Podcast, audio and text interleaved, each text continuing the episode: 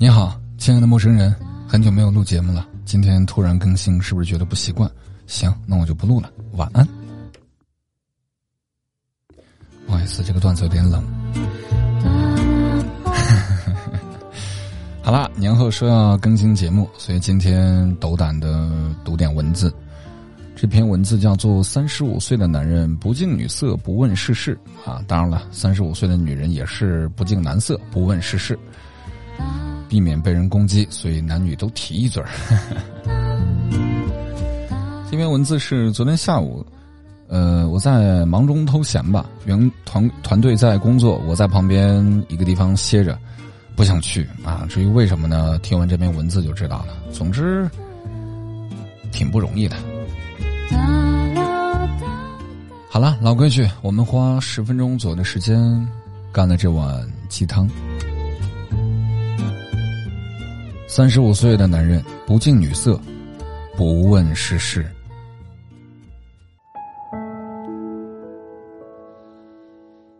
这家华为体验店在五一广场的中心，我经常坐在二楼，看着楼下人头攒动，想象着他们的生活。没人会抬头看到隔着玻璃捂着脑袋向下观望的我。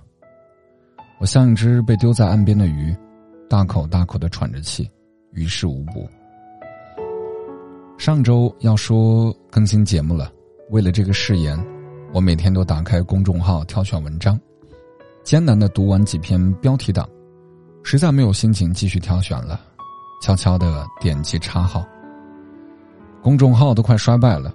受欢迎的还是那些毒鸡汤，阅读量高的要么是太有深度，要么就是男欢女爱、通篇的软色情。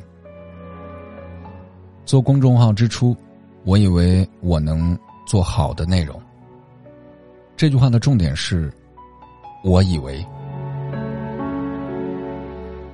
几年过去了，你们快忘记我了，我也假装还在更新。初四，我从广州返回长沙，临走前，侄女哭着鼻子，哽咽的说：“叔叔要回去了，我作业还没做完，眼睛还近视了，我好难过呀。”我望着侄女，好生羡慕，她还有抱怨的权利，哭一场就能缓解情绪。我们这些看起来掌握世界的成年人，连表露内心的勇气都没有，活的还不如一个十二岁的孩子。我突然想明白，我这些年为什么这么失败。我潜意识里一直觉得，长大了就是生活的主宰，社会的中坚力量。有了房子、车子、票子，就不用学习，没有烦恼。然而，并不是。侄女两岁的时候，她会在儿童店挑选自己喜欢的衣服、鞋子，然后对着镜子比划，让我大吃一惊。小小年纪就在学习穿搭。我侄女。八岁的时候，他会说：“叔叔，这个皮肤很好看，我也想要。可是它太贵了，你给我送便宜的皮肤吧。”也不知道他和谁学习的这种高情商的表达。我不喜欢小孩子高情商，因为会让原本不富裕的叔叔雪上加霜。侄女十二岁的时候，在叛逆期的边缘，学习试探爸妈底线的终极要义。我爸今年六十九岁，他在学习用电脑、用手机，学习如何和事业有成的大儿子沟通，和没结婚的二儿子沟通，和自己过分俏皮的老婆沟通。他学会在女人面前妥协，就是最好的温情。工作的烦恼给他说说也起不了作用，索性退居二线，让孩子们自己折腾吧。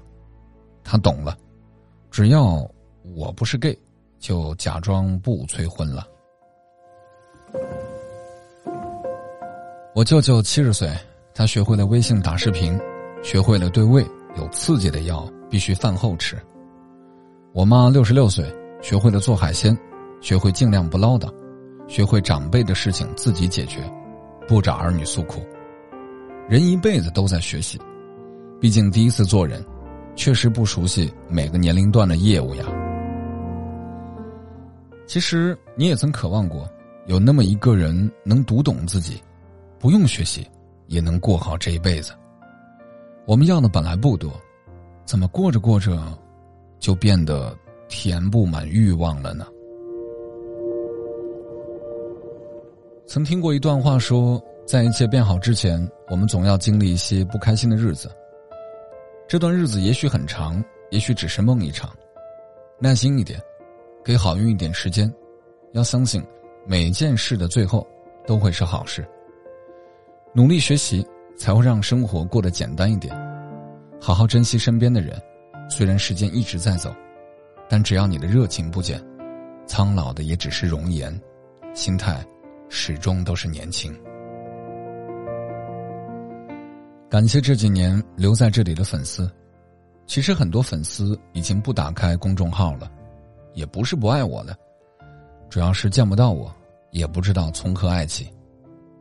其实我和你一样，挣钱就耗尽了我所有的热情。周一我计划早会结束写推送录音，现实是会议结束马不停蹄去拍摄视频。下午刚回来，准备剪辑视频，甲方爸爸一个电话，我带着团队去了另一个拍摄现场。当天是情人节，我们几个单身狗记录着别人的卿卿我我，多少有些黑色幽默。我看着美丽羡慕的神情，我说：“如果有人问你对象是谁，你就说是我，这个锅我背了。”他感动的看着我，一言不发，沉思许久说：“老板，公司有难处就说。”这顿工作餐我请了。周二早上看着前一天拍的素材，不知道如何剪辑。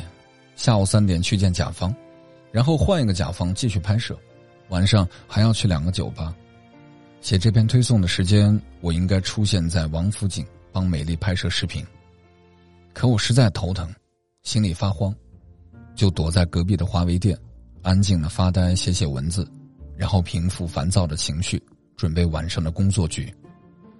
狼狈不堪的我，就像一个陀螺被人抽打，还要努力忘记疼痛，引吭高歌，生怕别人听不到。罗曼·罗兰说：“英雄主义就是知道生活的本质，还愿意生活的人。”哦，没有抱怨的意思，这样的生活是我自己的选择，累。也是我自己愿意。我知道我还太弱小，没有能力去改变这些现状，我就是吐吐口水。你能感受那只缺氧的鱼吗？大口大口的喘气，就是想活下去而已。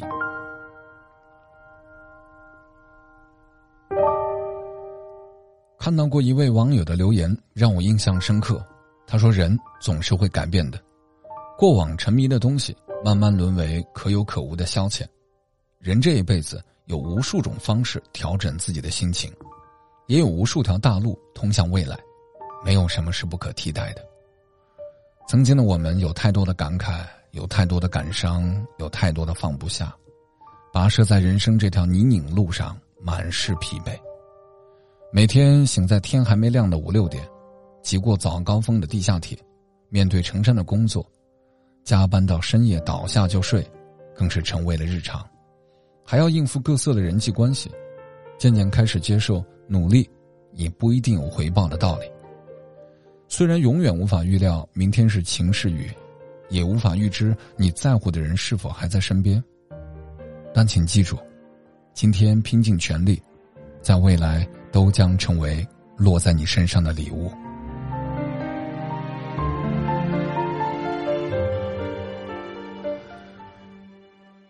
写不下去了，美丽来电话催促了，他那边项目进展的不顺利。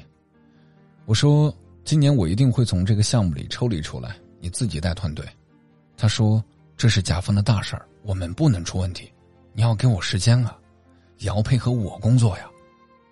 我能听出来，他已经被逼得快哭了。昨天再难忘怀，你依然要抬脚继续活下去，请不要总是停留在过去的回忆里缠绵。就算昨天的太阳温暖如春，也晒不干今天的衣裳。谁不是疲于奔命还假装欢愉呢？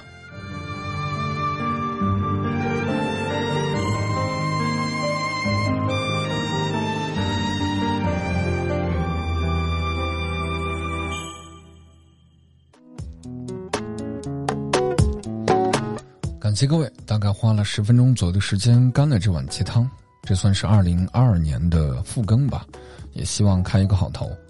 明天不出意外的话，我会继续回复私信留言。从今年开始，我会回归情感主播这个身份。有关于情感问题呀、情感故事啊，愿意和我分享的话，我知道你可以找到我的。节目下方留言，或者是关注公众号“声音礼物”。啊，是礼物啊，声音礼物都可以找到我。总之一句话，你需要我，我就在你耳边给你慢慢的讲述故事。也希望未来能够认识到更多的好朋友吧。但我特别想说的还有另外一点，就是其实每个人都挺不容易的。正如我这篇文字当中所说的，我们没有抱怨什么，就是吐个槽，因为我们知道生活还得继续。在我刚刚录节目的五分钟，刚刚发货结束，这是团队剪了一个片子，但是那个片子不对，状态非常不对，然后跟他去沟通，但是对方会认为我已经按照教程剪完了，啊，不对就不对，我也没办法，反正就这样。